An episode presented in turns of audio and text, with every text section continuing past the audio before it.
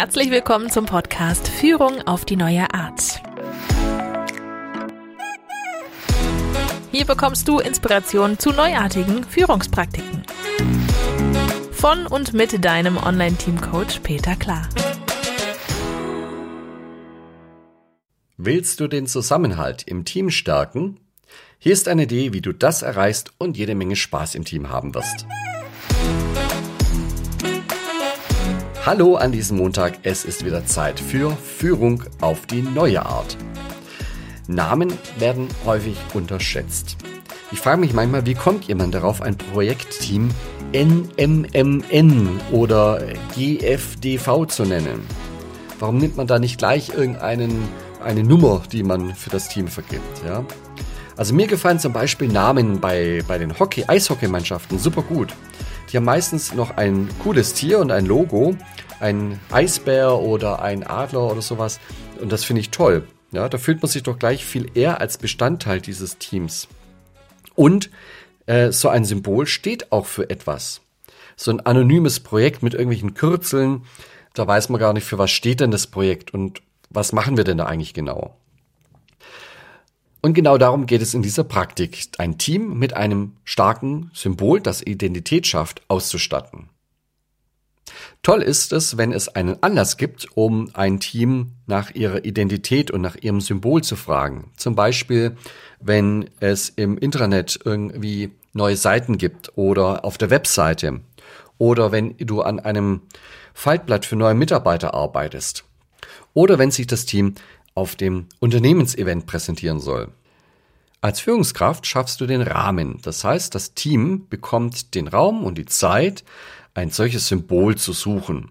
Stelle alles bereit, was Sie dafür brauchen. Vielleicht brauchen Sie auch ein paar Materialien dafür und sorge dafür, dass das Team Spaß bei der Suchen hat und auf ein cooles Ergebnis kommt. Also nur den Schriftzug der Abteilung X in einer originellen Schriftart oder im Kreis oder wie auch immer, ein Bund. Ja, das ist ähm, ein bisschen wenig. Ja, da kann schon ein bisschen mehr Fantasie gefordert werden von den Teammitgliedern. Dann kommt der Qualitätstest. Ja. Das Symbol ist dann gut, wenn die Teammitglieder bereit sind, das Symbol zu tragen, zum Beispiel auf einem T-Shirt oder einem Poloshirt.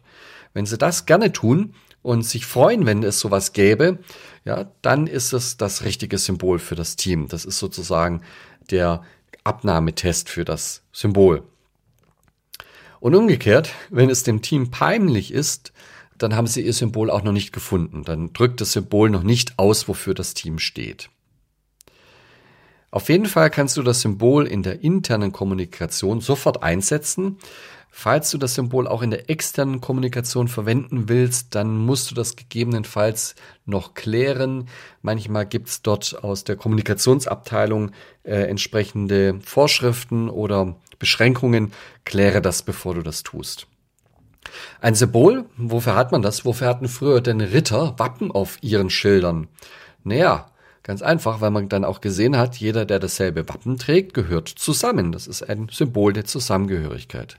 Und es darf Spaß machen, ja, vor allem wenn das Symbol das ausdrückt, was in dem Team wichtig ist, ja, sowas wie Spaß, Stärke, Kreativität, was auch immer, ja. Ja, jetzt könnte man natürlich sagen, so ein Teamsymbol ist toll, kann man immer machen. Ich möchte aber einen Gedanken noch mitgeben, vor allem an die Führungskräfte da draußen.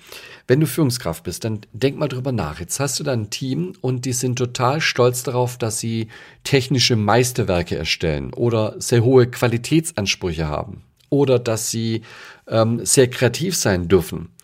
Und jetzt quälst du dieses Team damit, indem du ihnen nur irgendwelche Routineaufgaben gibst oder sie zwingst, einen billigen Schnellschuss zu machen, ja, dann passt das nicht sehr schön zu den Werten, die sie sich über diese Symbolik erarbeitet haben. Wenn du das Team wirklich respektierst, dann wäre es sinnvoll zu schauen, welche Werte hat das Team und passen dann auch die Aufgaben dazu. Ich weiß, das ist nicht immer einfach und man kann sich nicht immer die Aufgaben aussuchen. Und nichtsdestotrotz, allein wenn du darüber sprichst und sagst, ah, ich weiß, dass das nicht gut zu euch passt, ist ja auch eine Form des Respekts, ja. Anders ist das, als wenn man selbstverständlich damit umgeht und das Team muss alles machen, auch wenn es gar nicht passt zum Team. Also, so ein bisschen Respekt auch vor dem Symbol ist sicherlich eine sehr gute Idee. So ein Symbol bedient nochmal ganz andere Dinge. Natürlich kann man stolz sein, wenn die Geschäftszahlen gut sind und die Kundenzufriedenheit hoch ist. Aber sich mit dem Team nochmal auseinanderzusetzen und sich zu überlegen, welche Werte haben wir denn im Team und was drückt diese Werte toll aus, das hat nochmal eine ganz andere Qualität und sorgt dann natürlich auch mit einer höheren Identifikation und damit auch Motivation innerhalb des Teams. Da gibt es gar keinen Prozess, wie man zu diesem Symbol kommt. Das ist ganz einfach offen, das ist einfach kreativ. Die Aufgabe wird dem Team einfach gestellt und die machen das schon. Wichtig ist, dass das Team sich selbst ein Symbol wählt, das auch ihr Team repräsentieren kann. Und es ist kein Fehler, wenn das alles noch ein bisschen Spaß macht und die Fantasie weckt und eben am Ende des Tages wird es aber auch immer darum gehen, für was stehen wir denn eigentlich? Was sind unsere Werte im Team? Und vielleicht hast du das schon mal miterlebt, dass es irgendwo Wertediskussionen gab und es sehr verkopft war und sehr stark verbal passiert ist und über so ein Symbol, über ein, ein Tier, ein Wappen, was auch immer. Ja, da kann man mit ein bisschen mehr Fantasie auch an den Werten arbeiten, aber es wirkt nicht so trocken. Auch wenn die Praktik irgendwie klingt wie so ein ganz einfaches Ding, ähm, bitte nicht unterschätzen, die hat einen gewissen Anspruch dahinter. Ich würde jetzt mal so sagen, bei Organisationen, die rein finanzgetrieben sind, würde ich das gar nicht so sehr empfehlen. Äh, dort fehlt eine Werteorientierung und da wäre auch gar kein Respekt gegenüber diesem Symbol in der Organisation vorhanden. Ähm, und das könnte eher kontraproduktiv dann fürs Team sein, ja, wenn, wenn die sagen, hey, wir, wir haben hier einen Adler, wir wollen auf zu neuen Höhen und wir brauchen den Überblick über alles. Und ich quält die danach nur mit, mit kleinen, kleinteiligen Routinearbeiten, dann ist das irgendwie nicht sehr respektvoll damit, ja.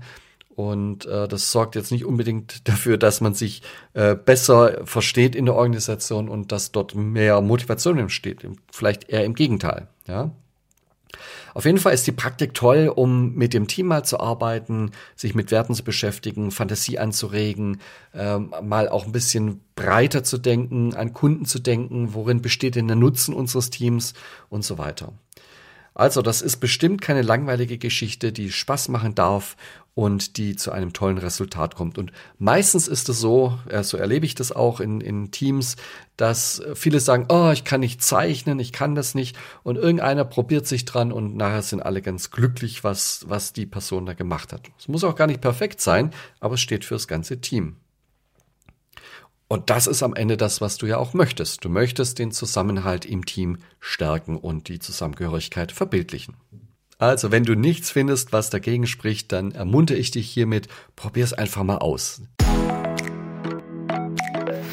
Das war Führung auf die neue Art mit deinem Online-Team-Coach Peter Klar. Willst auch du ein starkes Team entwickeln? Auf peterklar.de findest du noch mehr Inspirationen, wertvolle Informationen sowie nützliche Werkzeuge. Also schau gleich vorbei auf peterklar.de.